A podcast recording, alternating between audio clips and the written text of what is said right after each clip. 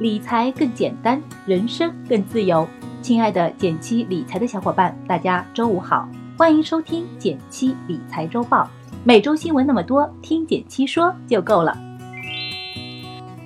首先来看第一条新闻，是来自第一财经日报的消息：十万亿结构性存款迎来新规，首次明确银行发行资格。十月十八日。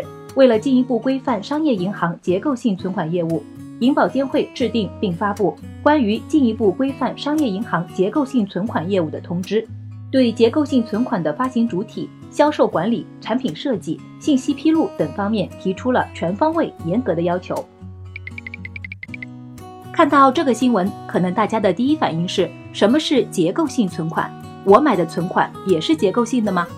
简单来说，这里的结构指的是这样两部分：大部分的钱放在低风险的存款里，作为安全投资的基础；剩下的小部分投资一些高风险的金融衍生产品，比如股票、黄金等等，用来谋求更高的收益。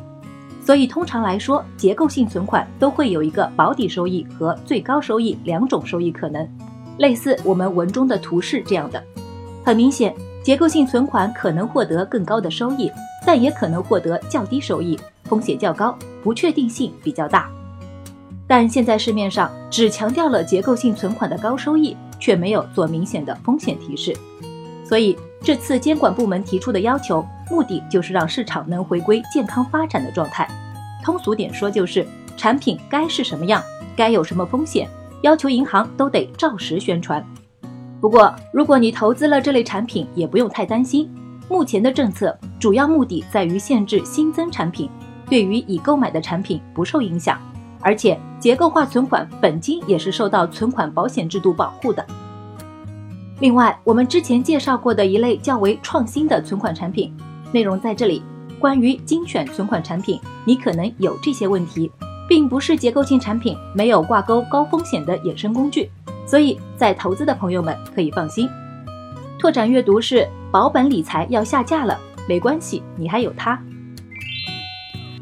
第二条新闻来自和讯网，部分地区对 P2P 网贷业务强制清退。继湖南省之后，山东省也于日前宣布将取缔未通过验收的 P2P 平台。十月十八日，山东省地方金融监督管理局在发布的《网络借贷行业风险提示函》中指出。未来，该省地方金融管理局将对全省范围内未通过验收的 P2P 网贷业务全部予以取缔。我仔细查了一下，这次出手的两个省主要是湖南、山东。按照湖南省地方金融监督管理局的公告，已经纳入行政核查的二十四家 P2P 公司业务将全部被取缔，其他没有纳入核查或者外省在湖南设置的分支机构也将会全部停止。山东省则指出，至今省内没有一家平台是完全合规、能通过验收的，而未来所有没通过验收的 P2P 网贷业务将全部被取缔。可以说，这两个省份对 P2P 行业已经是一刀切了。其实，今年以来，我们能明显感觉到国家对 P2P 的监管越来越严格了。在一月颁布的行业最严新规里，就明确提出了三降要求：降低存量业务规模。出借人数量以及借款人数量，可以预见，P2P 将会成为一个越来越小众的投资品种，甚至会慢慢消失。所以，如果你手上有闲钱，不建议你再参与 P2P 投资，而是寻找一些安全系数更高的产品。同时，如果你目前还有一部分资金投资在 P2P 里无法脱身，建议到期赶紧赎回，别再复投了。在目前整体行业走下坡路的情况下，为了那点稍高的收益而去承担本金损失的风险，实在不值得。第三条新闻来自中新经纬，十三城四十天密集出台公积金新政，七成互认互贷，有你家乡吗？九月至今，淮南、武汉、成都、宜昌、徐州、无锡、北海、湖州、扬州、邢台、南宁、深圳。金华等十三个城市针对公积金贷款额度和期限、申请人要求、手续便利性、提取业务等作出新规定。最近不少城市都发布了公积金新政，其中很多都和我们的钱袋子息息相关。我研究了一下，主要有这三个方便：第一，公积金提取更方便了。之前如果你想提取公积金，需要在线下排队填表单，很麻烦。但从十月二十三日起，办理公积金提取业务就不用再提交纸质提取申请书了，流程简单多了。第二，七个城市贷款互认互通，异地买房更方便了。以前异地公积金是不互认的，我们缴纳的公积金只能在缴纳的当地贷款买房。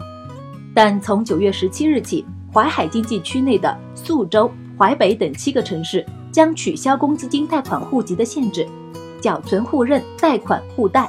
这对于有异地购房的需求，比如在外地工作但想回老家买房的朋友，无疑是个好消息。第三，不少城市公积金贷款期限放宽了，比如武汉，原来二手房公积金贷款的期限最长为二十年。这次新政实施后，将延长至三十年，这就意味着打算买二手房的家庭还款压力减轻了。其实从大环境上看，公积金越来越好用是个大趋势，它的用途也很广泛，我们不妨多留意一下。一来，如果你打算贷款买房，可以申请公积金贷款，也可以用公积金还月供，减轻还款压力；二来，如果你有其他需求，比如租房、装修。重疾治疗、低保困难等等，也能申请提取公积金。具体的提取规则，各城市略有差别。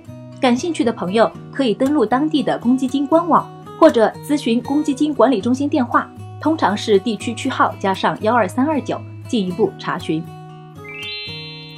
第四条新闻来自央视财经，央行警示炒鞋风险，小心非法集资、金融诈骗。